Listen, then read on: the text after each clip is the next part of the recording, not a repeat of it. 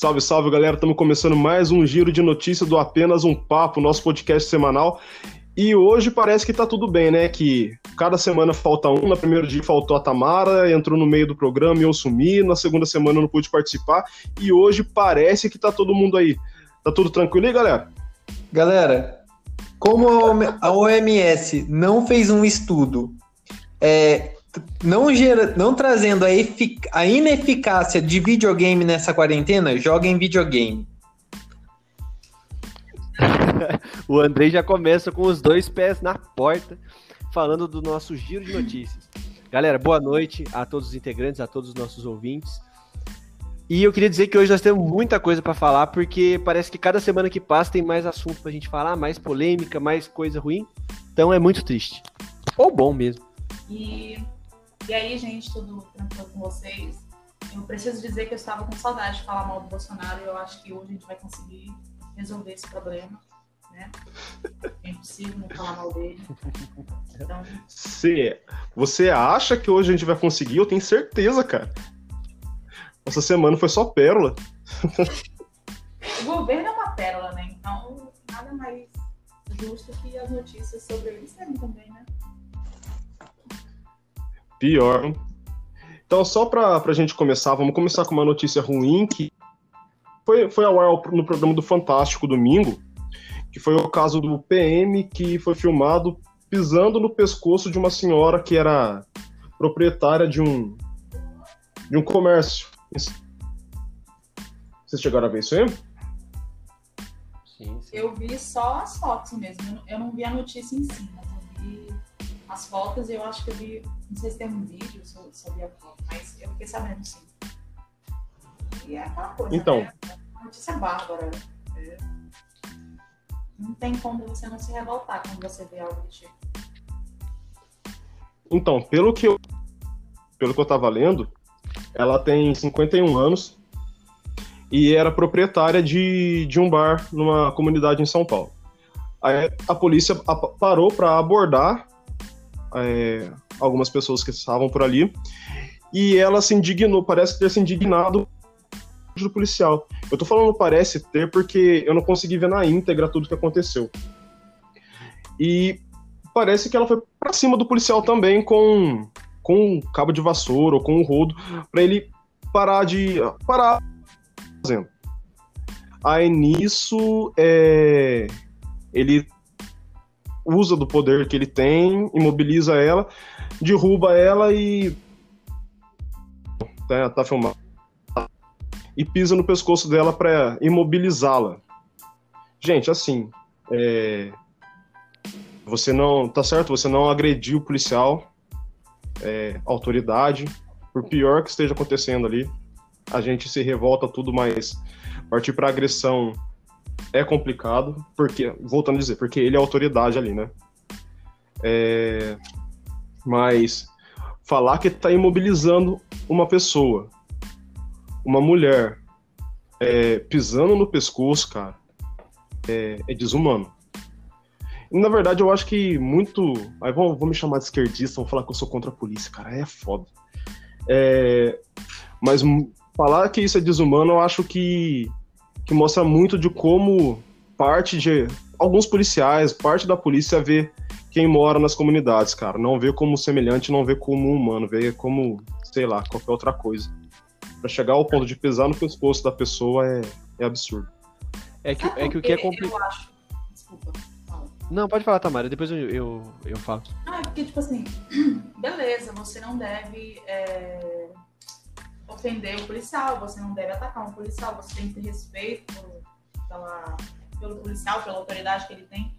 Só que você consegue ter vários exemplos de como a polícia é seletiva e de como ela trata diferente certas pessoas.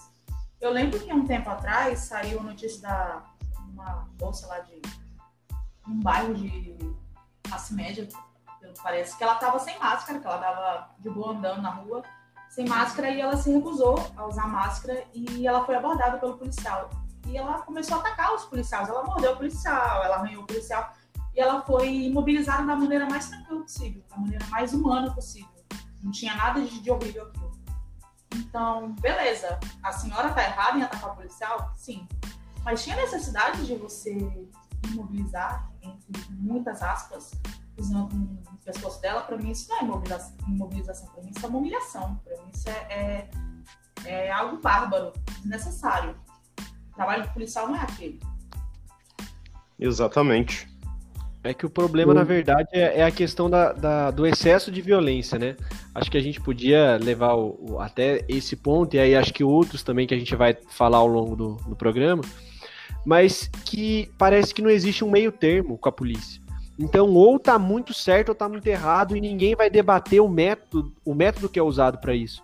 Então, assim, o Eduardo Bolsonaro havia falado algumas semanas atrás de que um caso parecido com o do, do, do que motivou aquelas diversas é, manifestações antirracistas ao redor do mundo, que a gente não tem casos parecidos aqui no Brasil. E aí, toda vez que acontece algo assim, é mais um, é mais um, é mais um.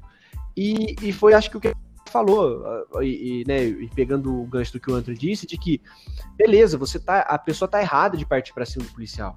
De fato, o cara, o cara já é mal remunerado, o cara, o cara tá ali num trabalho que é extremamente estressante, porque, gente, pensa trabalhar, você, você ser policial de ronda. Mas, você, mas existem outros métodos melhores para você imobilizar uma senhora, uma mulher mais velha de. de que, que não provavelmente não tinha nenhum tipo de treinamento de arte marcial nem nada de, de do que você pisar no pescoço dela. Por que, que então, assim, vamos lá, se ele tivesse ficado, gente, com o pé em cima dela, com o pé, com os dois braços amarrados, ninguém tinha falado nada. E esse é o problema. Até o que o André disse assim, vamos me chamar de esquerdista. A, a gente quando critica a polícia ou agir da polícia, a gente não tá falando que tem que acabar, que a polícia não serve para nada ou algo do tipo. Não é isso. É de que precisa ter um preparo para que esses caras, na hora que eles façam as rondas, na hora que eles façam as apreensões, ele consiga agir de, de uma maneira em que ele vai respeitar a outra pessoa que tá ali e, e, e exercer o papel do Estado. Porque e é, é polêmico que eu vou dizer, o Estado não pode errar, gente. O bandido, o criminoso, ele faz a atrocidade porque ele é criminoso, ele é bandido, ele já vive à margem da sociedade.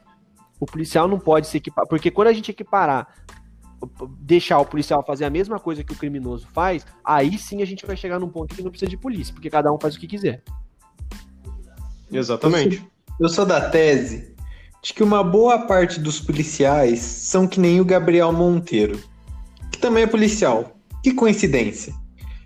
Eles gostam de pagar de machão, gostam de, de simbolizar toda a masculinidade, virilidade e força em adolescentes de 14 anos, em, pessoas, em mulheres.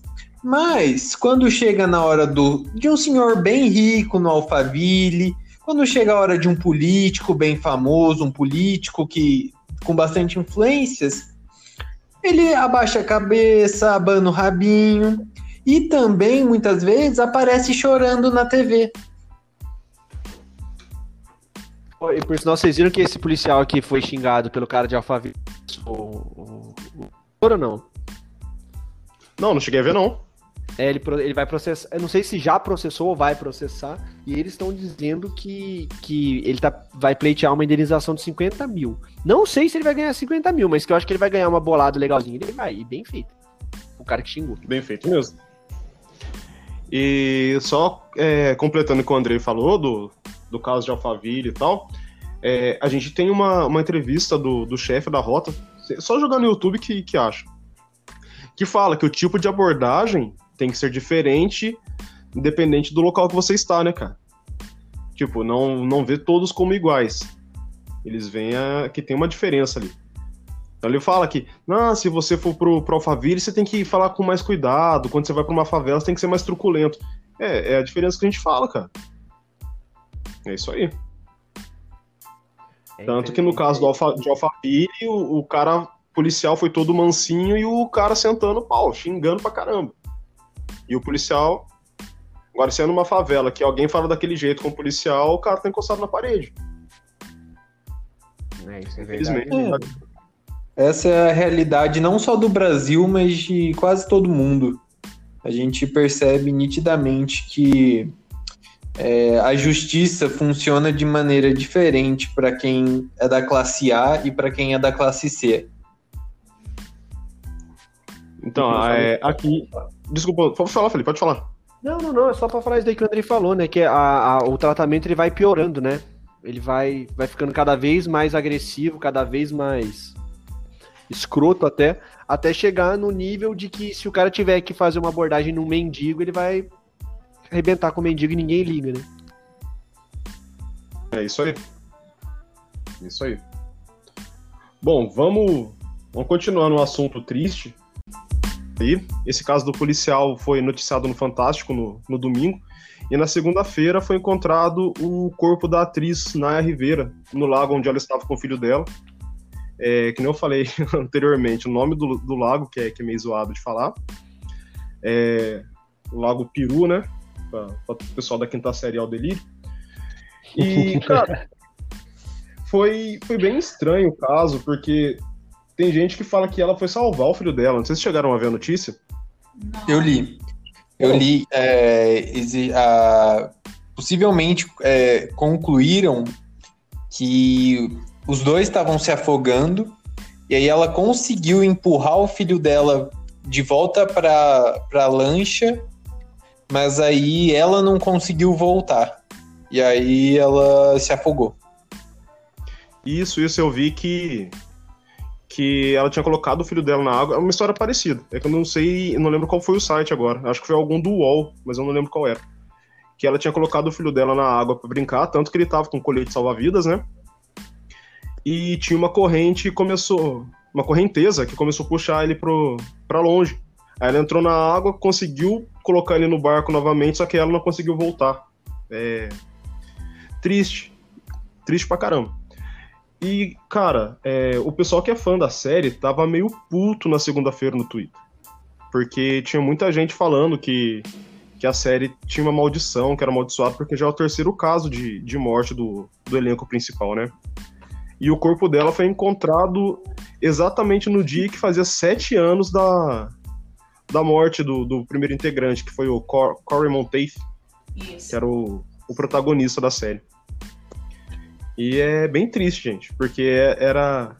Eu não sei quais os trabalhos que ela tava fazendo hoje, mas era uma atriz muito talentosa, cara. Tem versões dela cantando que são, são fantásticas. Além cantando disso, além dessa, dessa briga é, de, de criar uma maldição, a própria fanbase de Glee brigou entre ela por causa, antes até mesmo de acharem o corpo da Naya, começaram a divulgar é, uma música, a música que ela regravou, que era If I Die Young, Young. E, e aí tava, chegou, houve essa polêmica também, né, sobre já, já meio que... Uh, comemor, não comemorar, é, comemorar entre aspas a morte de alguém, sendo que nem, não havia nem sido encontrado o corpo dela. É, é muito mórbido, né? Não, é, é bizarro, cara. É bizarro. Mas assim, quando o pessoal começa a falar isso, sempre vai entrar uma teoria de conspiração por trás. Mais pra frente vão falar de alguma coisa de Illuminati, que. Cara, por experiência própria, cara, eu sei que vai acontecer isso. Já tá acontecendo, na verdade é complicado. E, e o pior é que parece que não, não, não os problemas no em Glee não são só as mortes, mas também tem vários escândalos aqui, como eu estava lendo. Com abuso, com é, problema na internet com hacker, com violência doméstica, racismo. Nossa. É, é, então, é um, era um elenco muito polêmico, né? Isso não podemos negar. Pois é. E isso do racismo veio, veio à tona faz pouco tempo, né? Com o movimento Black Lives Matter. Sim, e, sim. E a, a personagem principal, né? A, a Rachel, a, a, a Lia Michelle. Isso. Isso. Postou que vidas negras importam e tal. E uma ex-integrante do programa falou que ela não deveria falar isso porque ela era uma pessoa preconceituosa. Aí, igual o André falou anteriormente aí, a fanbase já começou a criticar, e falar que, nossa, coitado da Lia, que ela já teve que excluir, excluir por causa disso e tal. E, cara, é uma polêmica atrás de outra. Igual vocês falaram, era um elenco muito polêmico. É, pra uma série polêmica, para quem assistiu sabe que tinha muita polêmica. Só, só, tem uma, só tem uma pessoa mais polêmica que a Lia Michele. Quem? Quem? Quem? Quem Ah. Bolsonaro. Achei que você ia falar Raimundo Nonato. Não, não, no momento é o Bolsonaro. Ah, mas no caso do Bolsonaro não é nem polêmica, ele é burro mesmo, é diferente. Já, já pode começar, já pode começar a puxar as notícias, Anthony. É, então, né? No, no meio de semana, ah, nós tivemos uma postagem no Twitter do presidente, né? Que é a rede oficial dele, dele elogiando a. Oi? É, não, não, acho que alguém riu do meio, meio de comunicação oficial. Ah, tá. É, Então, dele elogiando a Damares Alves, ministra da, da família, a ministra maluquinha, da máscara tal. É, Ministra que não faz sexo. Quer dizer, que não transa. Eu Aí você usei, tá eu- de imagem, Bruno. Então, ele elogiando o trabalho dela no combate à pedofilia.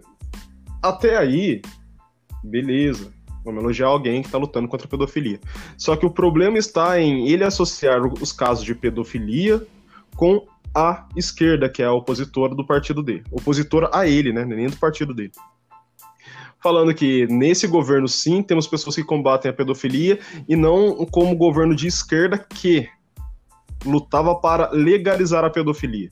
Cara, é, é tanta coisa errada que eu não sei nem o que dizer, mano, de verdade. Olha, eu não lembro disso não, Bolsonaro.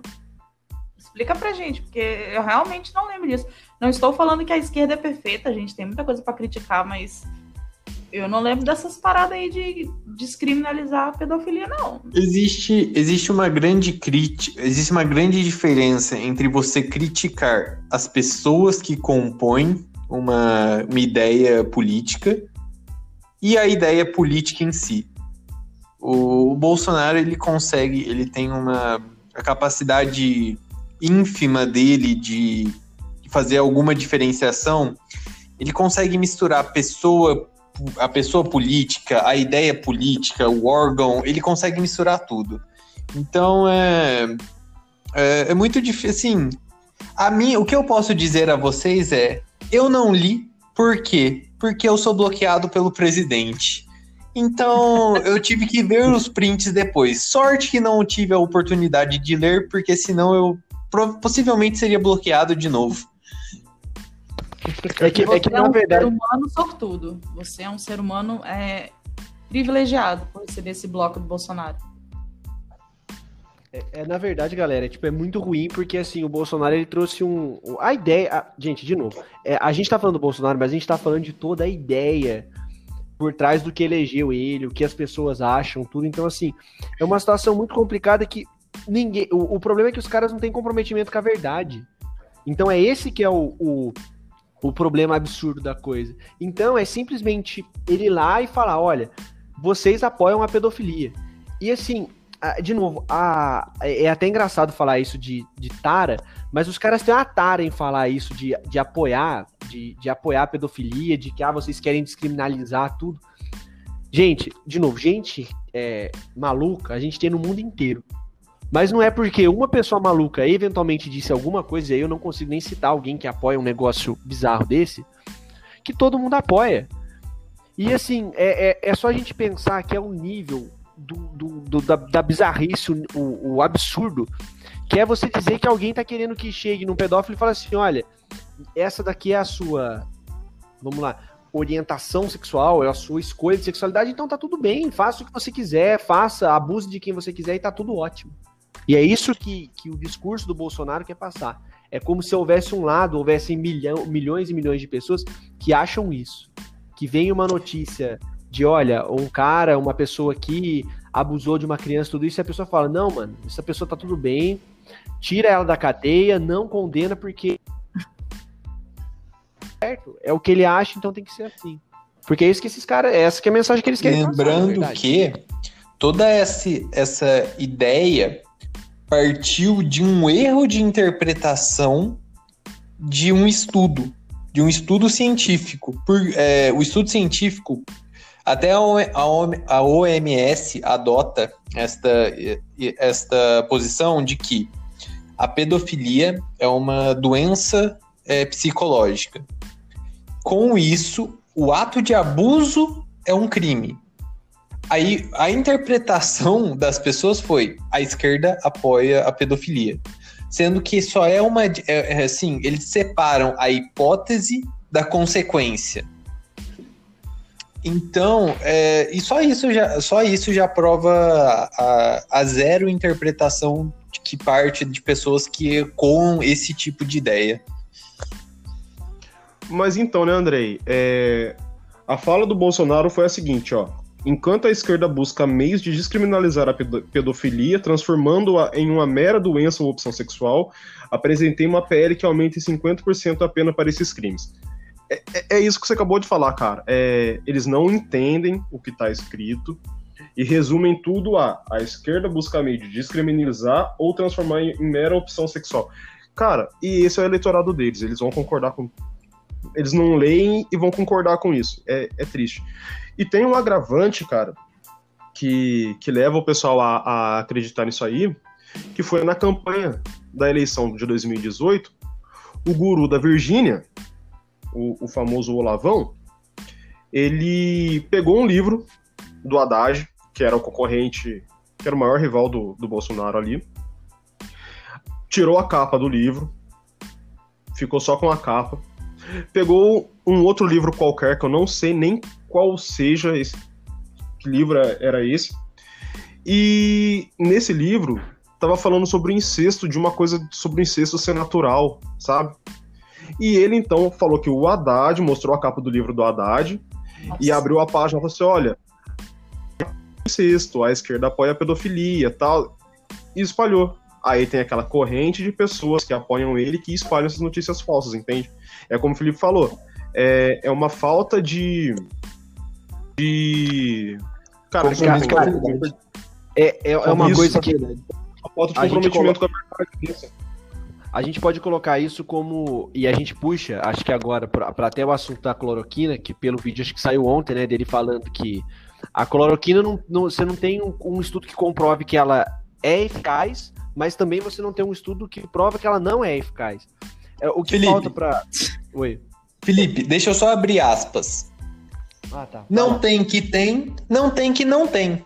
Fecha aspas. É. Então, o, o que falta, na verdade, para boa parte dessas pessoas malucas é, é uma coisa que assim, a gente pode colocar no termo técnico, que é honestidade intelectual. Que é você, que é o que você está dizendo, ter um mínimo, mas um mínimo de lastro na verdade. Eu até tava, tava brincando com a minha mãe hoje quando eu tava mostrando pra ela esse vídeo. Eu falei assim: então vamos tratar, gente, sei lá, é gripe com quimioterapia. Porque tem algum estudo que vai provar que não tem? Que não, que não funciona muito bem, tal, tal, tal? É isso, entendeu? Tipo, o cara ele abre um precedente tão ridículo, um precedente tão escroto, que você pode usar qualquer coisa para fazer qualquer outra coisa se você não conseguir provar cientificamente que aquilo ali não tem utilidade. É, um, é outro mais uma das tantas bizarrices. E o mais e legal foi. Diga. Ai, desculpa, perdão. Não, não, tá de boa. Que o Bolsonaro falou uma coisa que é muito legal e a gente fala isso nos em conversas, né? De que a história vai provar quem que tá certo nesse momento tão difícil que o mundo passa. E, gente, como que esse cara muito inteligente, ele acha que a história vai estar do lado dele? De verdade que a gente tem. Olha aqui, 70 e poucos mil mortos no Brasil. A gente tem 130 e poucos mil mortos. 77, Felipe, para ser mais preciso no dia de hoje. Não, be beleza. 77 mil. A gente tem 130 e poucas mil pessoas morrendo nos Estados Unidos. E tá tudo bem, galera. Tá tudo bem. Você tem o ministro, o ministro da Saúde dizendo que o erro, na verdade, foi lá no começo, sendo que os casos aumentaram quando ele entrou. Que, né, que teve, a gente teve é. algumas medidas de flexibilização. Lembrando, agora, é, um, um, estudo de uma notícia de hoje, uh, hoje à tarde, então tá bem fresco. É, a Sociedade Brasileira de Infectologia reafirmou ser contra o uso da cloroquina e, além disso, ela é, revelou novas, é, listou novas orientações como urgente necessárias que é o abandono da, do uso da, da cloroquina em qualquer fase de tratamento, assim como os agentes públicos, agentes públicos de todos os entes federativos, reavaliem suas orientações de tratamento e que não que o recurso público não seja usado em medicamentos que comprovadamente, perdão, essa última fala, que o recurso público seja usado em medicamentos que comprovadamente são eficazes. Então são essas novas orientações da desse do SBI.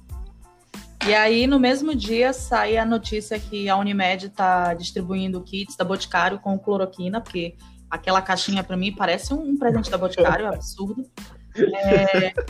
Tem até a notícia aqui, como é. Unimed envia kit Covid. Olha o nome, kit Covid. Kit... Vocês estão vendo como, como o problema que está matando é, milhares de pessoas está sendo tratado. Kit Covid. É, em Brusque, profissionais que atuam no combate do novo coronavírus receberam é, do plano de saúde uma caixa contendo hidroxicloroquina, ivermectina, vermectina e vitamina D. E, tipo assim, beleza, aqui tá falando que a seguradora afirmou que o uso dos medicamentos não era compulsório que também foram realizados exames para excluir doenças que possam ser agravadas pelo uso da, da profilaxia. Mas, meu anjo, como é que vocês querem falar de profilaxia de um remédio que é ineficaz, comprovadamente ineficaz, vocês estão dando para as pessoas tomarem. Tipo, ah, velho, eu não consigo. Não... Vou refutar, vou refutar o que você acabou de dizer com a seguinte frase, novamente. Não tem que tem, não tem que não tem. Lide então, com os fatos. Então a gente pode indicar maconha também, né? Porque maconha também não é comprovadamente ineficaz. Não, veja bem, Tamara, veja bem. Você é uma moça de família do bem, você é da família tradicional brasileira. É, você não vai é, falar de drogas nesse podcast. Mas Galera, eu preciso, é só... porque não tem comprovação e... científica que se é eficaz ou não. Não tem como você me dizer que maconha não é eficaz. Toma também, uai. Vai que ajuda. Então, deixa eu só falar uma coisa que é rapidinho. É, o Andrei falou que a Tamara não vai falar de drogas nesse podcast. O Andrei foi um cara que falou pro pessoal fazer uma roda de cheiro com cloroquina. Você vai moer tudo e cheirar. e vem falar. E ele vem dar moral para falar dela. Pra, ele vem de pagar de moralista para falar para ela não falar de drogas no programa, tá certo? Uma simples e... cannabis, né? Não tá fazendo mal para ninguém. Vocês querem falar mal da bichinha? Fala da cloroquina que dá, que dá problema aí, um monte de efeito colateral aí. Não, agora, gente, voltando, assim, Bolsonaro ele lançou um combo, né? A gente falou do primeiro vídeo dele, agora o segundo vídeo é ele falando que, que ele, não, ele não indica o uso de cloroquina. Ele não defende o uso de cloroquina ele defenda que você tenha que respeitar a orientação médica. Mas eu não, eu não vou refutar essa fala do Bolsonaro, porque eu não preciso. Contra, contra fatos não há argumentos. Então a gente nem precisa falar que, que o Bolsonaro defende a cloroquina, porque ele está desde março fazendo isso. Mas o que me incomoda nesse vídeo são duas coisas. O Bolsonaro, entre aspas, está com coronavírus ainda. Isso foi, foi positivado quarta-feira ou quinta-feira, alguma coisa assim. Por que que tem? E eu vou tentar não falar palavrão. Por que que tem um infeliz gravando o Bolsonaro e por que que tem outro infeliz do lado do Bolsonaro nessa desgraça desse vídeo? Sem máscara. O cara não tá com coronavírus? Por que que tá tendo por que, que tem contato com outras pessoas? E fizeram o teste nessas pessoas? É, é absurdo, galera, é absurdo. É, nossa, galera, eu, eu fico indignado vendo um negócio desse. É o Covid Fest, cara. Isso é o Covid Fest. Vamos juntar o máximo de pessoas possível ao redor do presidente que tá com corona e vamos pegar corona. Porque o vírus não existe. Para provar que a não, esquerda não. está inventando. Gente, é, sinceramente, eu que. Sério, eu quero. Assim, a OMS deveria investigar o Bolsonaro. O cara ficou cinco meses indo, indo em manifestação, pegava no nariz, pegava na mão dos outros, abraçava. não pegou Covid. A comitiva inteira dele não pegou, pegou Covid e ele não. Passou cinco meses, ele pegou Covid, não teve demonstração de sintoma nenhum e não passou para ninguém, nem para mulher dele. E, gente, as pessoas precisam estudar esse corpo. Isso daí é outra coisa explica, velho. da mulher. Ele é do time da cara. Isso explica, ele é do time da Damares. Obrigado, André. Você foi muito mais sutil que eu.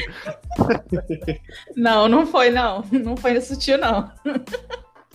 Não, não, mas é, pelo menos foi mensagem subliminar.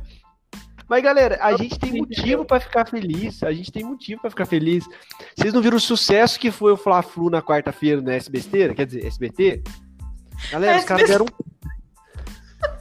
De, os caras deram um pau na Globo, um pau. E assim, fica a nota para quem tá ouvindo a gente, porque assim, meu, se você é direitista, você não, provavelmente não vai conseguir ouvir tanto, assim, talvez você escute por respeito intelectual a nós. Se for bolsonarista, você nem ouve isso daqui mesmo, então se foda. Mas assim, a gente também acha, a gente sabe que a Globo manipula o Brasil desde de que, né, é mais velho que já para frente, né? Então, assim, a gente não tá defendendo Rede Globo, a gente tá defendendo monopólio de futebol, nem nada disso. Mas que convenhamos, assim, que assim, vai a nota pra coisa aqui.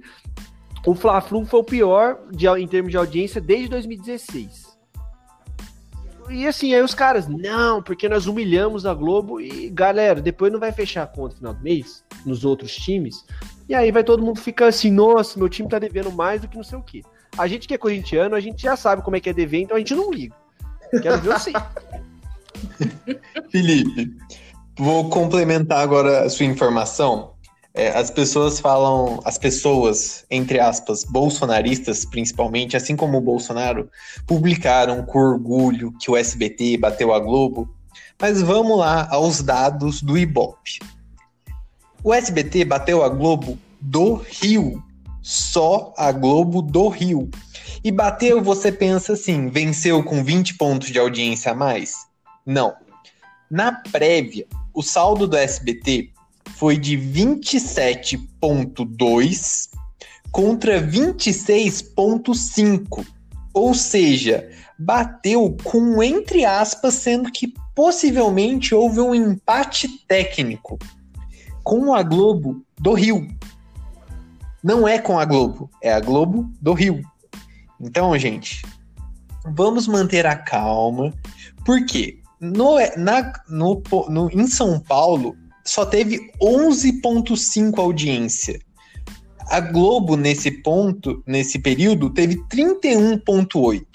Além disso, essa transmissão do SBT melhorou a audiência um pouco, mas não foi algo excepcional nos no, no nível que o Silvio Santos esperasse. Então, galera, é, vamos manter a calma, não vamos acreditar em em, é, é, é chovendo molhado, né? Não vamos acreditar em fake news, porque o que aconteceu nessa transmissão de Fla-Flu foi a maior fake news. E... É que na verdade Também. a galera curte, né? Fazer, fazer festa, festa por qualquer coisa, né? Inclusive, eu gostaria de, gostaria de agradecer ao Bolsonaro por não ter vestido a camisa do Corinthians. A gente agradece, a gente fica muito feliz por isso. Sim, isso é verdade. Não, não coloque. É verdade. Não coloque. Pode ficar sem. Só, e só complementando o que o André falou, além da Globo perder pro, pro Fla-Flu só no Rio de Janeiro, tem que lembrar que o Fla-Flu estava competindo com a reprise de uma novela, não, não é nem nada original, cara. É a mesma coisa você competir com Vale a Pena Ver de novo. Eu queria, de verdade, de verdade, se esse Fla-Flu fosse semana que vem, quando a Globo vai passar Corinthians e Palmeiras. Aí Nossa. é outra. Aí, aí, André, aí até a gente que não assiste às vezes na TV aberta, né? Você faz um, alguma coisa assim e assiste só pra zoar. Não, e agora? Agora, você que tá. Você que comemora pelo fim do monopólio da Globo, vamos falar um pouquinho do monopólio da Globo, bem rapidinho. A Globo, ela distribui 600 milhões de reais para os times de futebol. 180 são é, direcionados diretamente para transmissão de jogos. Ano passado, no brasileiro, o time que mais arrecadou foi o Atlético Paranaense, porque transpassou 18 jogos, ganhando 17 milhões.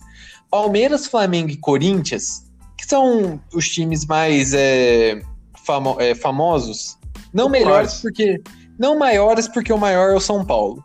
É, Palmeiras, Flamengo e Corinthians arrecadaram, vou, eu vou falar em média, 12 milhões cada um em transmissão de jogo. Além disso, dentro desses 600 milhões, então, 180 são para transmissões, os outros 180 são para são divididos igualmente entre os 20 times da Série A. Ou seja, cada time recebeu 12 milhões a mais. Quer dizer, os 180 não, perdão. 240 milhões foi, foram divididos entre os, entre os 20 clubes, dando 12 milhões para cada um. E além disso, são repartidos mais 180 milhões de acordo com a colocação do time. Agora, me diz, qual, qual é transmissão de YouTube, qual transmissão de, de qualquer outra emissora vai dar o valor que a Globo arrecada, vai, vai dar o valor que a Globo paga? E, e cara, é, assim, é, só me corrija se eu estiver errado. Esse valor é. Esse valor não, desculpa. Essa MP. MP? Não. Isso. É isso. Provisório. Isso. É, foi só pro Campeonato Carioca, né? É isso? Não, Porque não, Anthony. Eu... É, é, é que assim, a MP ela tem força de lei, então ela valeria para qualquer contrato. Ah, sim. Mas o que acontece? a Globo já tem um contrato até 2024, se eu não me engano, pelo com é o Campeonato mesmo. Brasileiro. O Carioca, ao meu ver, só conseguiu transmitir porque a Globo rescindiu o contrato. E aí a, o SBT pôde transmitir. Mas é, é algo que assim é, não tem, não tem é, segurança jurídica, como o próprio Flamengo, quando foi entrar, entrou em ação contra a MP. Então, é, dá para perceber que não tem lógica nenhuma. É que assim, Anthony, tipo, a MP, ela, ela é um, uma, ela é uma norma que ela tem período de vigência, entendeu? Então tem que ver o que, que vai sair depois, se depois que, que o que a gente chama de caducar, quando caducar, o que, que vai acontecer? Se eles vão deixar quieto, se eles vão editar um projeto de lei mais bem elaborado, baseado no, no, nas lógicas da MP, entendeu? Mas o problema, na verdade, foi que nem o André falou, é a insegurança. Porque essas pessoas que elas estão comemorando, elas estão comemorando uma coisa que, juridicamente, se for aceita, ela vai gerar uma instabilidade muito grande em tudo quanto é tipo de relação. Porque, assim, é, vai até o, a parte jurídica da coisa aqui o contrato da Globo, em tese, não seria afetado porque ele é anterior ao projeto de lei. Então, Sim. já que ele é anterior, não seria afetado. Só que os caras fazem no jeitinho brasileiro que seja afetado por, por, em favor das massas. Tipo, seria uma ideia de que o bem comum tem que, ser, tem que superar o contrato. Só que se a gente trabalhar com esse tipo de lógica, e, e, e esse pensamento, foi até né, André, a gente estava conversando isso à tarde, esse pensamento for estendido para outros tipos de relação, Pode ser que um dia saia uma. Você tenha um contrato com um banco de empréstimo, saia uma MP, que ninguém sabe o que, que vai virar essa MP, que imagina, prejudica o consumidor, e o banco vai lá e ferra com você porque tem aquela lei. Aí você fala, ué, mas eu tenho um contrato com você que é antigo. Não, não, não, o problema é seu. Se essa lei que está vigente, é essa lei que tem que reger o contrato. Sendo que, de novo, vai entrar numa, numa lógica de que qualquer aulinha de direito civil na faculdade resolve um problema desse para explicar toda essa situação. Não é verdade, André? Não, é, é como eu disse. Eu, eu, eu entrei em discussão com o Bolsonaro ontem num grupo de WhatsApp por causa dessa porcaria, porque o São Paulo não aderiu a essa MP e aí ele ficou com raiva do São Paulo não ter aderido e eu falei, não, finalmente uma atitude correta dessa diretoria. Fora Leco. E Mas aí e aí eu entrei nessa discussão e eu falei, falei, cara, você você perde. Eu já eu mencionei isso no, no giro de notícias da semana passada. Não tem caráter e urgência que que uma MP exige. O presidente está ferindo um princípio administrativo da impessoalidade, porque ele está agindo contra uma emissora porque ele não gosta da emissora. E você fere os princípios de direito civil. Então é, é uma bagunça, é uma bagunça e as pessoas têm que. É, enquanto as pessoas não sofrem, elas acham que está tudo bem. Mas quando isso, essa insegurança jurídica, hoje é com a Globo, amanhã pode ser com você. Sim. E assim, só complementando, é... o jogo foi na quarta-feira à noite, né? Quarta-feira o Brasil tinha atingido o número de 75 mil pessoas que morreram por causa do Covid. E o presidente estava com a camisa do Flamengo sentado apontando para a televisão vendo o jogo e apontando para o símbolo do SBT, rindo, assim. É... Com, com quem, um ar de vai deboche, rir disso, sabe? quem vai rir disso tudo vai ser a Globo, porque isso não vai dar certo. E aí, os clubes endividados, porque todos os clubes do Brasil são endividados, tirando é, Palmeiras e Flamengo, to- todos têm dívidas. Bragantino não, não tem dívida agora, depois você vai ver. Mas é, tirando e- esses times, logo logo vão voltar correndo para Globo para pedir dinheiro. E aí ela não vai oferecer o dinheiro que ela oferecia antes. E detalhe, é, o Bolsonaro ele tava o quê? Ele tava vendo o jogo, é, na nossa situação horrível, atual, hipoteticamente coronado, né? É, e quem tirou a foto desse, desse, desse ser aí? Quem tirou? Você tá com Covid também? Ó, eu garanto pra vocês que não foi a Michelle Bolsonaro que tirou. RS, RS. Galera, a gente. Olha aqui, a gente tá muito venenoso nesse, nessa conversa aí. E eu acho que essa coisa de veneno, essas coisas assim, a gente tem que jogar pra Tamara, porque ela disse que ela tem um assunto muito importante pra falar sobre veneno, cobra, essas coisas assim. Pois é, né? Parece que a família vai ter que pagar 78 mil reais de indenização, alguma coisa assim. De multa. pra- de multa, né? Porque ela achou muito bonito trazer uma cobra, uma naja pro Brasil apenas pra. Eu nem sei pra que que ela trouxe, pra ser sincera, porque pra mim não tem explicação uma pessoa fazer isso, a não ser o próprio tráfico de animais, né? Então, eu fico muito feliz. Pelo menos uma notícia boa. Né? Vai ter que pagar esse dinheiro aí. Tomara que, que faça falta esse dinheiro na vida deles, porque responsabilidade desse tamanho, sinceramente, E, e Então, Tamara, né? tomara que- Po- Pode falar, Anthony. Oi. Não, só ia com- complementar que a história é que ele era estudante de, de veterinária, é isso? Isso. Por isso que eles trouxeram o animal pra cá, mas aí, assim, é, além do crime de, de tráfico de animais, porque são várias cobras, né? Não só essa naja. Se não me engano, já foram encontradas mais de 12 cobras, se eu não me engano. Existe, existe todo um, um esquema que foram descobrindo, né? Descobriram até tráfico de tubarão. É, Nossa. então.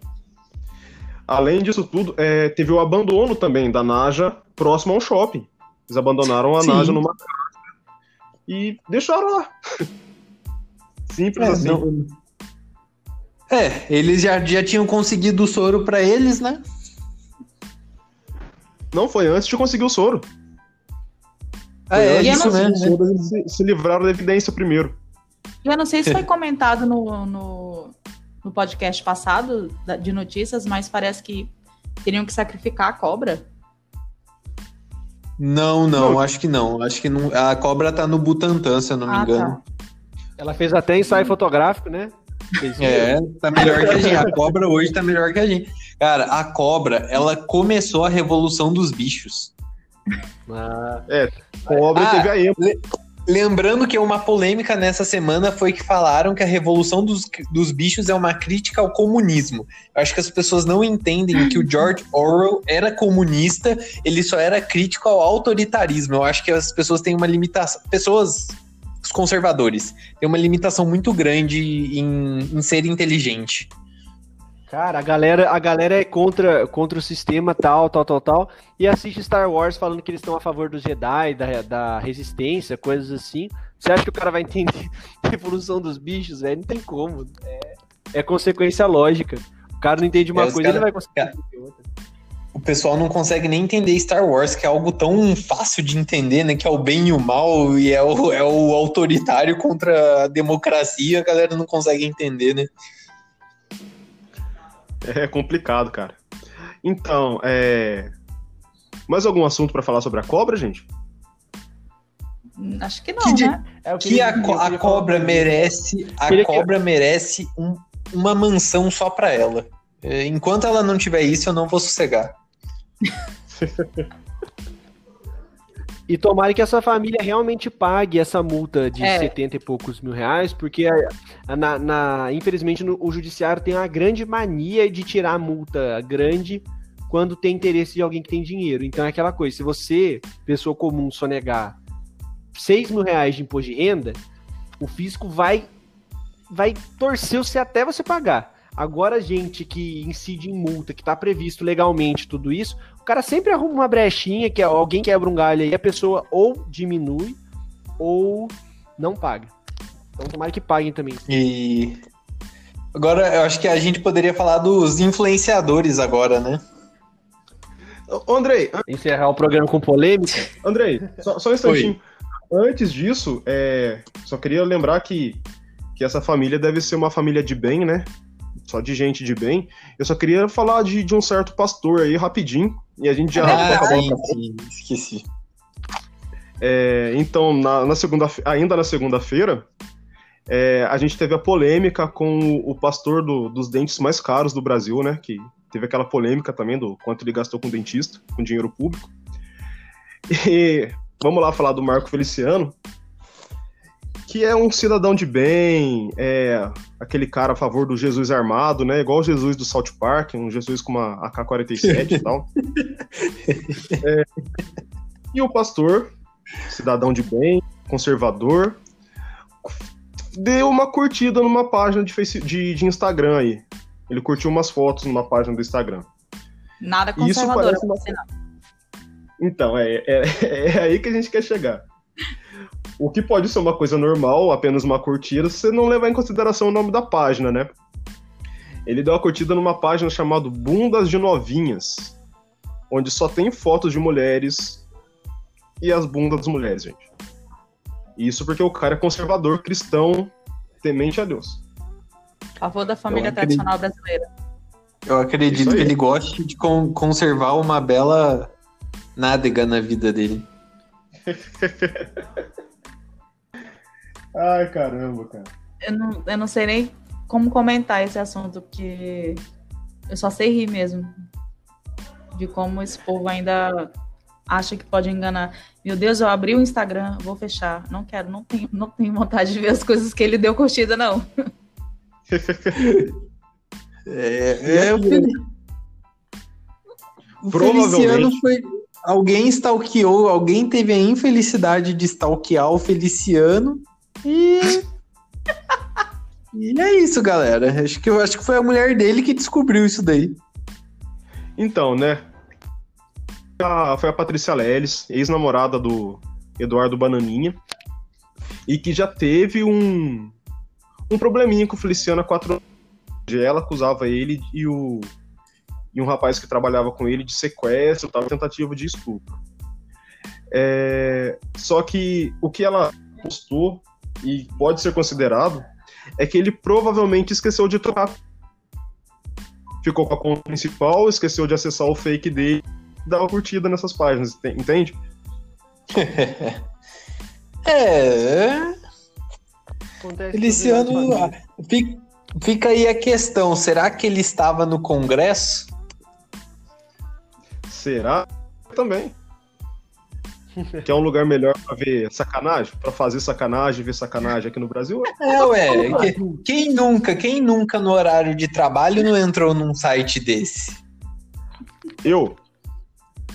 Mas eu, vou, eu vou contar uma coisa feia pra vocês, mas não é desse nível, não. Uma vez eu tava mexendo no Facebook, quando eu trabalhava no fórum, eu tomei um bloqueio lá de tipo, você tá acessando um conteúdo inapropriado, não sei o quê. Gente, eu juro pra vocês, eu apertei numa foto de tipo uma amiga minha. E aí eu, eu tomei um, um bloqueio lá de. de do, do tribunal falando, você tá acessando conteúdo de tipo Sexualidade explícita. Eu falei, cacete, eu nunca mais abri o Facebook depois disso. Porque eu fiquei com medo. Isso me lembra daquela é, treta é, do TikTok e do Telegram estarem roubando seus dados também. Parabéns para quem está espalhando. Quem não está roubando nosso? A pergunta é, a pergunta mais correta é quem não está roubando nossos dados? Hum. É... complicado. E agora, agora é o momento que a gente vai discutir, Anthony. Isso, isso que a gente está falando de internet mesmo. Continua aí agora no, no famoso youtuber. Então, né, gente, e continuando a falar dessa parte de redes sociais e saindo do, do Instagram e indo pro, pro YouTube, nessa semana a gente teve uma polêmica com os dois Filipes, que antes tinham treta também, né? Não sei se vocês lembram disso. Tinha, mas agora eles são amigos. Eles eram amigos, aí viraram inimigos, agora são amigos. É, voltaram. Voltaram às antigas. E assim, né? A gente tem o Felipe Neto se destacando positivamente e o Castanhari com a sua nova produção com a Netflix. E, mano, vamos falar do Felipe Neto primeiro, depois a gente entra no, no Castanhari, que o Castanhari conseguiu dividir muita gente no Twitter aí. E no podcast. Até o Jorinho da Van entrou na discussão. É, eu não pode. Não, não, não tá dividido, cara. É, é que eu tenho meu ponto de vista. eu e a Tamara vamos ficar só no camarote vendo se discutindo aí. É, eu já, já, já fiz a minha pipoquinha aqui já. Mentira. Tem discussão, não. É, é, só, são só pontos de vista. Não, não vou falar nem opostos, porque eu acho que eu concordo com o Andrei e concordo com o que a Tamara falou antes da gente entrar no, no programa também. E... Mas vamos falar do Felipe Neto primeiro. É, o Felipe Neto que deu uma entrevista para o New York Times criticando o Bolsonaro e choca zero pessoas. Parecia e... o Andrei falando de filme. e, e, assim, foi uma crítica bem, assim, foi bem construída, bem com ironia, bem editada e o inglês do Felipe Neto, assim, impecável. Dava até pra ele ser embaixador, né? Pô, melhor que. Mas aí fica, fica, peraí, fica aí o questionamento. Fritou hambúrguer nos Estados Unidos? Não, não sei. Ele fritou?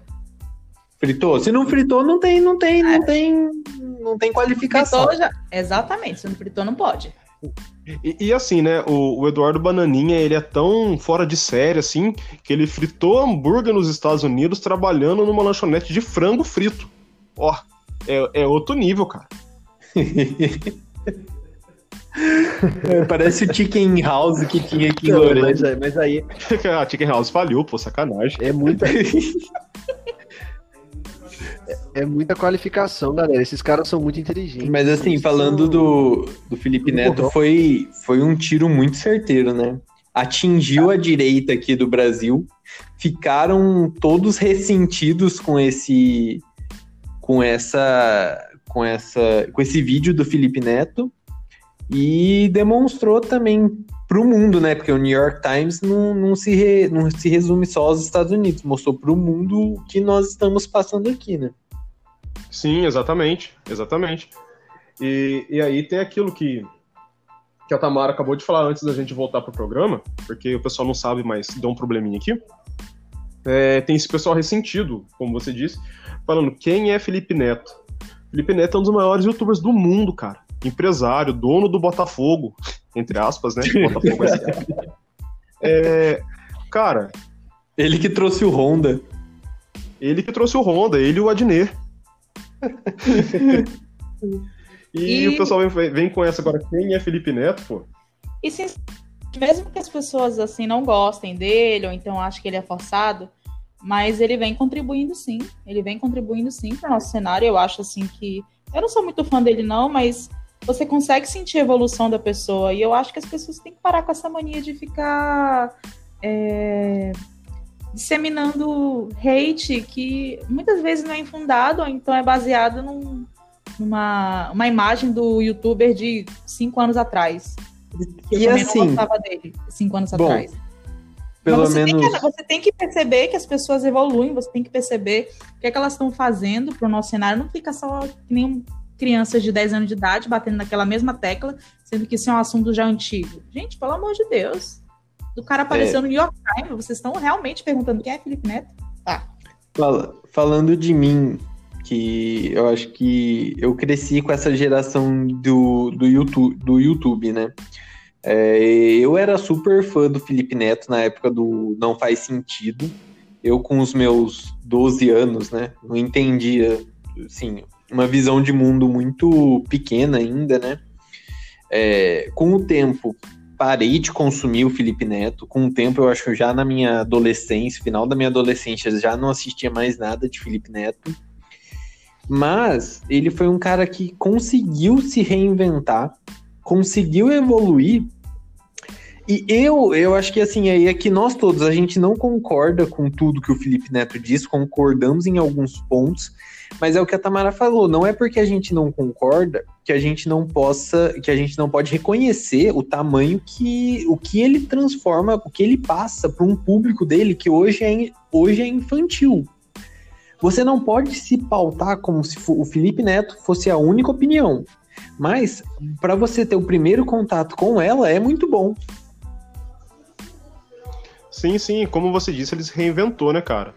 Pra, pra gente hoje, eu também gostava muito do Não Faz Sentido quando eu era mais novo, até porque o Não Faz Sentido, eu acho que é, combinava com a, a, minha cabeça na época. Era tipo de odiar tudo que, não, que era modinha. Então eu não gostava de Justin Bieber, não gostava de Restart, não gostava do Fiuk, e o Felipe Neto ia e falava que não gostava deles também. E do Crepúsculo então, também. E do Crepúsculo também. Era tudo que eu não gostava e concordava com ele porque ele também não gostava, né? E como você disse, ele se reinventou, ele se adaptou com os tempos, é, o que é super é, louvável para ele. Porque, tipo, ele podia pensar, pô, já sou famoso, já, tenho, já tenho um contrato com o Parafernália também que ele tinha. Ele aparecia no. Ele criou o Parafernália, né? Então, ele cria o Parafernália e ele tinha um quadro no Esporte Espetacular, cara. Pô, já tô aparecendo na televisão, sou um dos maiores youtubers do país. Na época ele era um dos maiores do país. É... E, mano, pra que, que eu vou querer mudar? Continua nisso aí. Ele se adaptou com o tempo. E isso é, é, é de se admirar, querendo ou não. Uhum. Ok, eu tô vendo aqui uma notícia que no ano passado, cara, ele chegou, ele se tornou o segundo youtuber mais assistido no mundo. Pro pessoal falar aqui, quem é Felipe Neto, pô, ele é o segundo maior, cara mais assistido no mundo, mano. Só isso que o cara e, é. E sinceramente, considerando outros youtubers que têm essa, essa, esse alcance e que não estão fazendo absolutamente nada, eu realmente eu acho assim que a gente tem que reconhecer que ele tem conversado, que ele tem discutido pontos importantes, que ele tem se mostrado é, interessado no nosso cenário. Então, você não gostar dele? Ok, beleza, opção sua. Agora, eu acho que ficar nessa birrinha é, dessa pessoa que talvez seja que mais esteja, dos youtubers, que mais está fazendo pelo, pelo nosso país, assim, de levar informação, de discutir, de mostrar pontos que são importantes nesse, nesse nosso cenário tão horroroso, para mim é infantilidade. Eu acho que a gente tem que ser um pouquinho mais maduro na hora da gente falar certas coisas sobre não só sobre o Felipe Neto, mas também sobre outras pessoas que estão fazendo, mas que talvez tenham um passado não tão legal. Exatamente, exatamente. E, e falando de, de informação, desinformação e tal, vamos para o outro Felipe, né? É, André, o que, que você quer falar do Castanhari? Fala aí, cara. O Castanhari é seguinte, galera. Uh, ele vai. Ele anunciou que no começo de agosto vai estrear uma série na Netflix, uma série sobre ciências, ciências no geral, é química, biologia, história. E divergiu é, as opiniões quanto a esse programa. Eu sigo na mesma linha do Felipe Neto eu consumia muito o canal, o primeiro canal do Castanhari, que era o canal Nostalgia. E ele foi um, um, uma ignição para mim para que eu buscasse mais as coisas que, do que eu gostava. Eu me senti. É, eu me senti. Como eu posso dizer? Eu me senti. Ai, gente, deu branco na palavra. Sentiu tanto que nem tem palavras Nossa, pra dizer. Cara, deu branco, é. Você era motivado? Não motivado. É, quando você vê, vê na. Ai, gente do céu. Eu me. não- Nossa senhora, cara, bugou o Andrei. Meu Deus do A céu. gente não vai cortar, a gente vai deixar tudo isso no episódio. Gente do céu, É, eu travei meu cérebro aqui, galera. Eu Olha, me senti. um- uma pausa aí. Eu me senti. Vai. Agora, agora vai. Eu me sentia representado pelo canal do Castanhari. Então, esse- E Difícil, não, eu achei bem difícil essa palavra aí, cara. Você tentou lembrar aí, porque, tipo, é, é realmente difícil, cara. É uma palavra complexa. É, desculpa, Felipe, desculpa. A gente. Eu, eu- gente, desculpa, eu passei uma. Eu fiquei um. Antes de eu gravar o podcast, estava fazendo prova, então. Perdoem. É, mas eu me, senti, eu me sentia muito representado pelo Felipe, pelo Felipe Castanhari. Então eu vejo essa emancipação dele para o que ele se tornou hoje como algo positivo, porque ele, ele é ele tá como apresentador e como produtor. Não é ele quem quem roteiriza, não é ele quem que, que é o cientista da, do programa. Então é, é, sem, é o que eu falo, é o, é o ponto de partida para adolescentes, para crianças, para que elas possam se interessar em estudar, em ver um assunto e falar, poxa, gostei, vou partir disso, para que é, é o primeiro contato com, a, com, com essa matéria. E como eu disse, não é o Castanhari que faz os roteiros, então eu não vejo a polêmica, ele está ali como apresentador. Então, é... A palavra, pô. Réplica, Obrigado. réplica de, de cinco minutos, Antônio. Eu tô Então, me sentindo vocês quando eu discuto com o Andrei de Batman vs Superman. A diferença, Felipe, é que Batman vs Superman não abre espaço para uma, uma opinião divergente. Se você não gostou, você tá errado. E lá vamos Tá bom, Andrei. nós. Tá bom, Andrei, tá bom, tá bom. tá, vamos Vai lá, Andrei, perdão, peço desculpa por interromper sua fala. Não, não, tranquilo. É, então, é o seguinte, é, vou falar pro lado, tipo, eu sou formado em História, tô puxando pro lado dos historiadores. Não há nenhum, não há nenhum problema no Castanhari falar de História. Não há mesmo. Quando ele pega e, e trata de temas históricos e tal, é, como o Andrei citou anteriormente, isso instiga novas crianças que são fãs do, do canal dele a- a pesquisarem mais beleza, nisso ele tá totalmente correto. O que é, tipo, causa indignação, não indignação, mas causa um, um mal-estar na- nas pessoas é o fato de não dele não colocar as fontes bibliográficas que, que ele utiliza para fazer as pesquisas e também colocar incongruências durante seus vídeos. Tanto que várias pessoas, historiadores, que. Eu não vejo os vídeos do Castanhari mais, faz muito tempo que eu não, eu não vejo. Ah, Talvez o último que eu vi tenha sido do Leão e a Nilce falando terra plana, alguma coisa assim. É, mas historiadores que acompanham os, cana- os vídeos do Castanhari por darem aulas e tem alunos que são fãs do Castanhari, é, falam que é preciso ficar explicando muitas vezes coisas que ele coloca fora de contexto. E é, e é aí que entra o primeiro problema. É, eu não sei se vai dar tempo da gente falar hoje sobre o caso do, do Leandro, que foi mandado embora da CNN, foi demitido essa semana da CNN. Mas o mal-estar da classe de historiadores com o Castanhari é. Ele chegou a apresentar um programa de história no canal History Channel, em parceria com o Leandro Narlock, usando como base o livro O Guia Politicamente Incorreto da Política Brasileira, da História do Brasil, desculpa, Guia Politicamente Incorreto da História do Brasil, que é um livro muito ruim. Entre aspas, o filme do Castanhari como ele trabalha com história a partir do momento que não utiliza das fontes como editar seus vídeos. Ou não coloca as fontes que ele utilizou para fazer seus vídeos.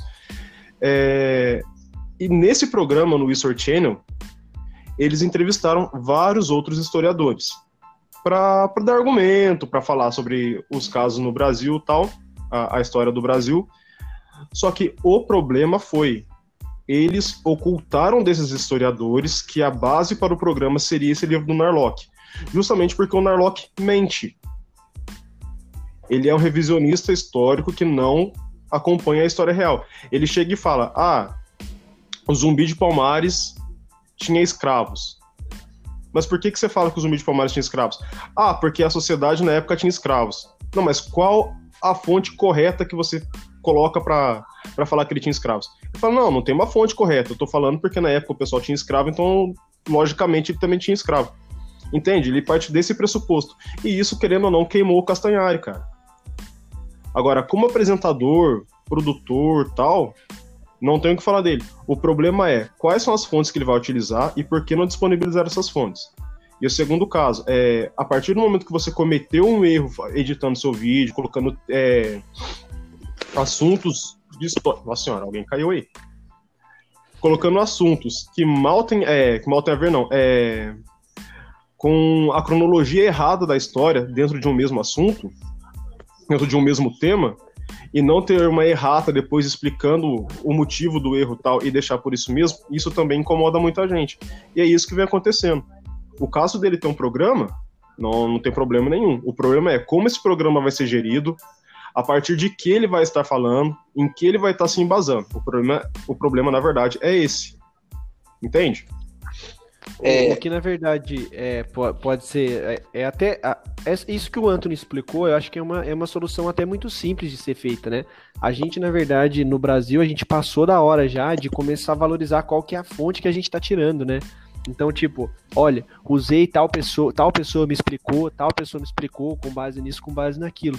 O negócio é, ele vai ter, digamos assim, autocrítica para se fazer isso, porque assim, a briga, na verdade, é, é de uma classe que, que no fundo, tipo, são os professores, as pessoas que pesquisam tudo, é de uma, de uma, digamos, uma injustiça de tirar o holofote dessa pessoa e dar o holofote para uma pessoa que não é formada.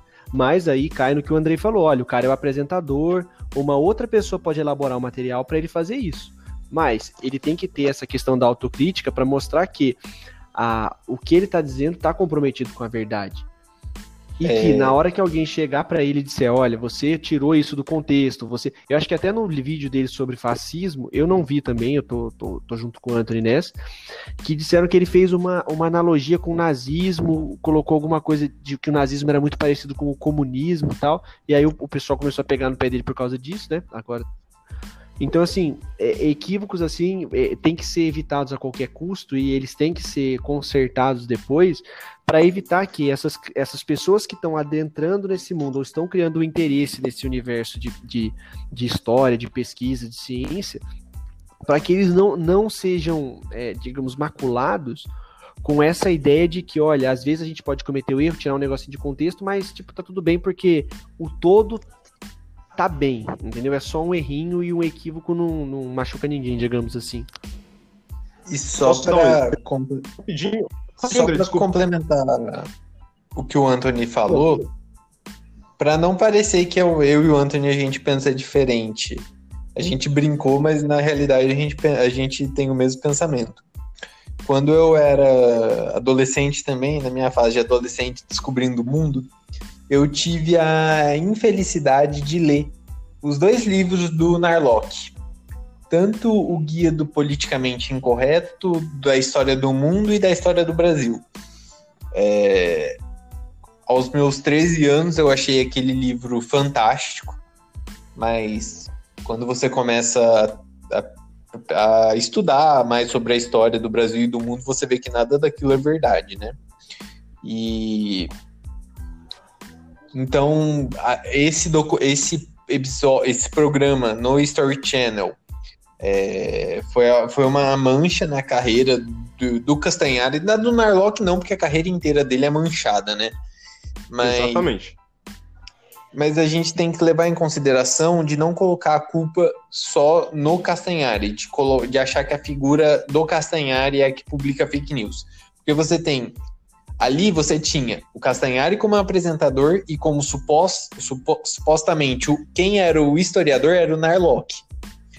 Além disso, em relação aos vídeos, é, a minha a nossa discussão aqui se refere ao, ao conteúdo da Netflix. E o que, o que a gente sabe do conteúdo da Netflix é que o próprio Castanhari falou, ele é o apresentador e produtor. Não é quem faz o roteiro, não é quem faz os estudos. Quem passa tudo isso pelo historiador. E sobre os erros dos vídeos, eu, eu também concordo com o que o Anthony e com o que o Felipe falaram. O Castanhari errou muito no, no canal dele no YouTube. Mas ainda assim, é um conteúdo muito, é, assim, muito mais chamativo do que do que do que não atrativo, entendeu?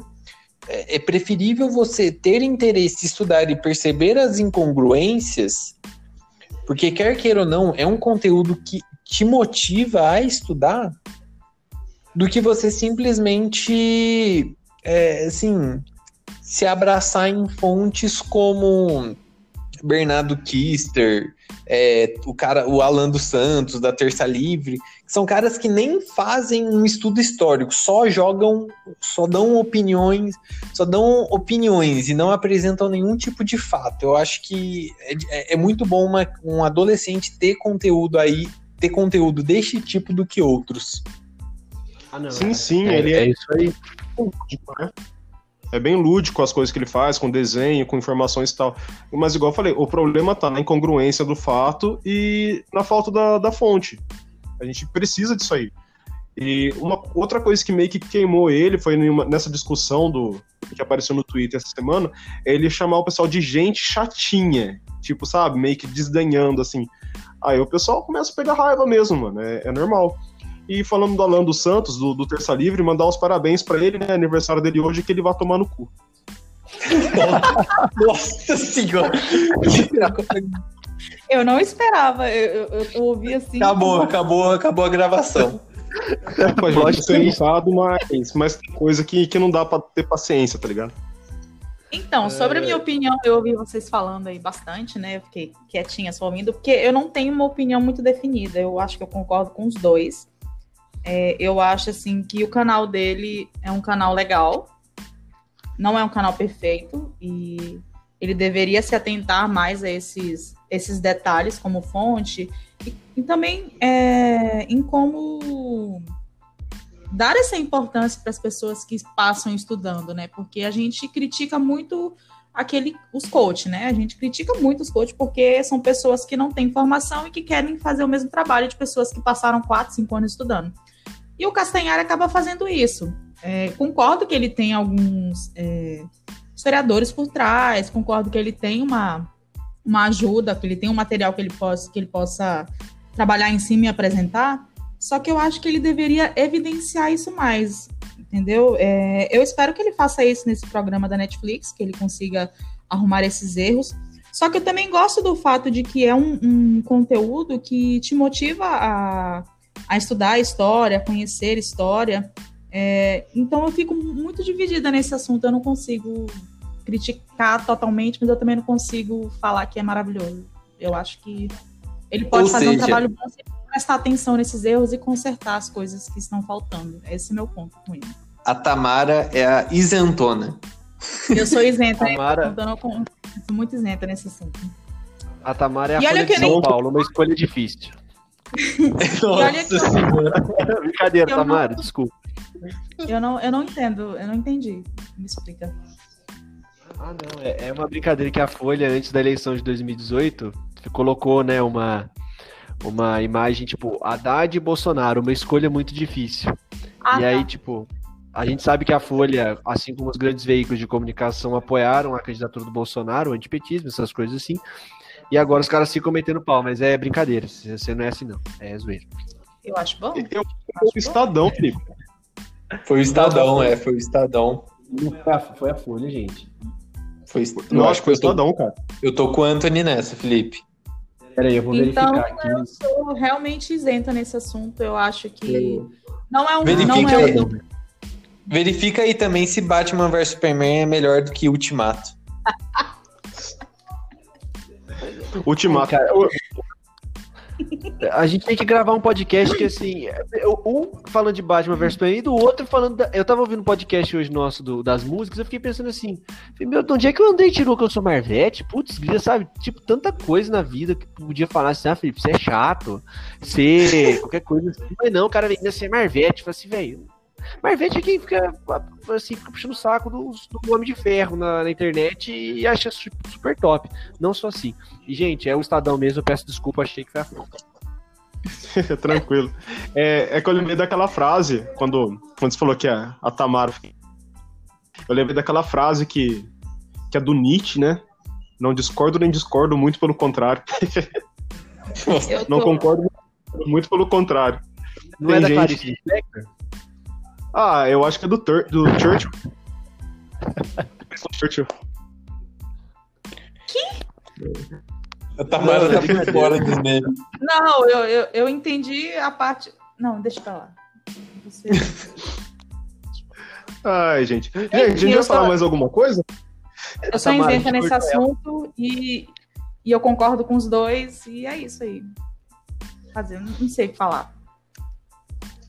Mas eu também eu entendo o lado das pessoas que estão criticando, porque é muito complicado você estudar muito tempo, é, ter todo o trabalho para se formar e alguém que não é formado, que não, não tem formação, não tem experiência com é, o assunto que está trabalhando e a, sim apenas em apresentar, ter mais influência que você, ou então, sei lá, parecer mais, mais capaz e você né? ter, é, ter mais credibilidade sem contar no fato de que eu fiquei sabendo que vários professores têm que ficar corrigindo informações que são ditas por ele na sala de aula. E, então acaba complicando sua vida aí, ô Castanhário. Você tem que se ajudar também, né?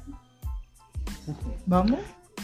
Então, é como eu falei, né? Vai depender de onde ele vai tirar a informação e quem vai auxiliar ele no programa.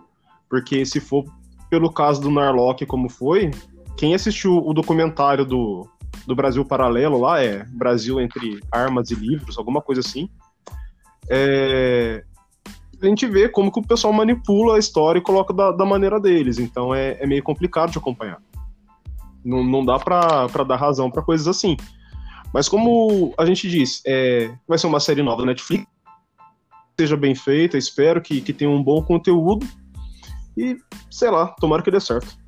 A gente vai assistir e vai fazer um podcast de review. Nova modalidade ser, do podcast.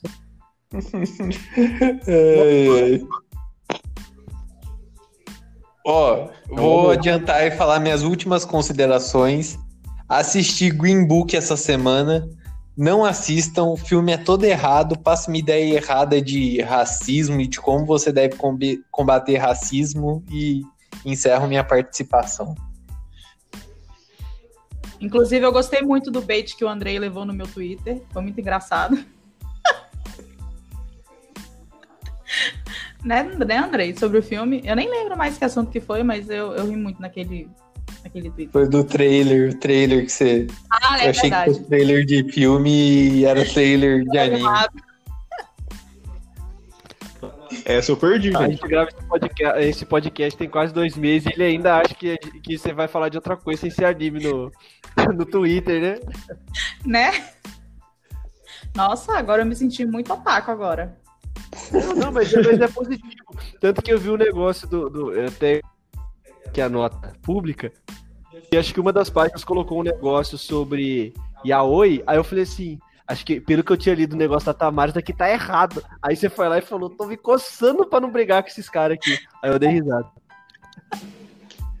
Deixa eu só perguntar pra Tamara. Tamara, você sabe o que significa Fujoshi? Sei, sei o que significa. Gente, não vamos entrar nesse assunto, não, gente. Oh, meu Deus. Eu tô zoando, porque, tipo, você vê a, o pessoal falando de Fujoshi e tal, sempre tem um, que cara, um cara que chega e fala, mas você sabe o que significa Fujoshi? Aí vai pra lá você... no Wikipedia. Cara, é, é, irritante, mano. Eu fico incomodado com o pessoal, cara. É foda. Eu, eu, assim, eu já passei muita raiva nesse Twitter por causa desse assunto, gente. Eu acho que nem, nem bom abrir aqui, porque ainda vão pensar mal de mim, tá vendo? Vocês estão fazendo o povo pensar mal de mim. Vão procurar o que foi no Wikipedia ainda por cima. Vamos, vamos, encerrar o, vamos encerrar a gravação pra não, não ter mais treta. É, teve polêmica demais hoje já. É, esse Isso porque, e- esse- isso porque o episódio é pra ser curto. é pra ser de 30 minutos, deu uma hora, né? Não, uma hora Provavelmente- tá sendo boazinha. Eu tô achando que tem uma hora e meia pra mais, pra ser sincero. Mas, galera, vamos falar de uma coisa boa pra encerrar, e aí eu paro de falar também, que eu sou um dos que mais fala aqui. É, eu queria comentar uma coisa esportiva, que foi o acesso do Leeds para a Premier League. Galera, assim, a gente teve esse ano, futebolisticamente falando, o Liverpool encerrando um jejum gigantesco, e agora, depois de 16 anos, a gente teve o Leeds voltando para a elite do futebol inglês. Quem puder assistir, quem tiver interesse, veja o vídeo do Jamie Lannister, né, o ator que faz o Jamie Lannister do Game of Thrones, falando do sentimento do torcedor do Leeds indo para a primeira divisão de novo. Eu que não torço pro Leeds, eu quase chorei. Então, só para vocês verem o nível da. E Da falando de comentário político também, é, de político não, olha eu, fute- futebolístico, chupa Flamengo, Jesus foi embora, tchau. O, o técnico vai ser o senhor Valdemar. Eu acho que vem o Fábio Carilha aí, hein? Pra manter esse futebol vistoso, Nossa, pra vem, frente. cara, eu, eu- vem, tomara que venha Carilha, Abel Braga, é, é isso que eu quero, isso que o Flamengo merece. Nada, nada. Daqui a pouco eles tiram o Galhardo do River. Se bem que o Galhardo, pra mim, vai pra Europa. Sei lá. O, Ga o Gajardo não sai do River, cara. Eu acho muito difícil. Os Ah, eu vai, só pro- gostaria- vai pro Barcelona. Eu só gostaria de deixar uma mensagem, assim, cortando vocês rapidinho, que eu vi esses dias no Twitter, de uma pessoa irresponsável que estava compartilhando uma ideia maravilhosa de você comprar muitas caixinhas de água para beber dois, dois litros de água por dia. Tipo assim, ao invés da pessoa pegar a garrafa plástica encher de água, não, ela compra várias. Assim, é, ah, é- Ah, eu vi esse, eu vi esse vídeo. e ela achando genial a ideia, muito genial a ideia. Eco-friendly. Não façam isso, gente. Por favor. Eu nem deveria estar pedindo para não fazer, é uma coisa óbvia, né? Então, ó, vamos lá. Salve o planeta, não torça pro Flamengo e escute o nosso podcast. É e não aí. tome cloroquina. Também. Você tem. Que daí precisa. o, o- correto é falar, né? Não tome clo- cloroquina pra tratar, tratar do Covid. É, exatamente. Mas como, tipo, mas como não tem coisa que diga que ela faz mal, mas nem também que faz bem, então não sabemos. Mas é o, o, o mais, Vamos nos despedir. o mais triste é o pessoal ligar essa frase com a Dilma, cara. O pessoal falar, ah, Bolsonaro Dilmou. Mesmo, gente. É isso. Ele tá fazendo isso Vamos, vamos nos despedir, por- vamos nos despedir, porque senão a gente vai falar mais mal do Bolsonaro e aí vai, vai mais meia hora. Beleza, então, gente. Vamos.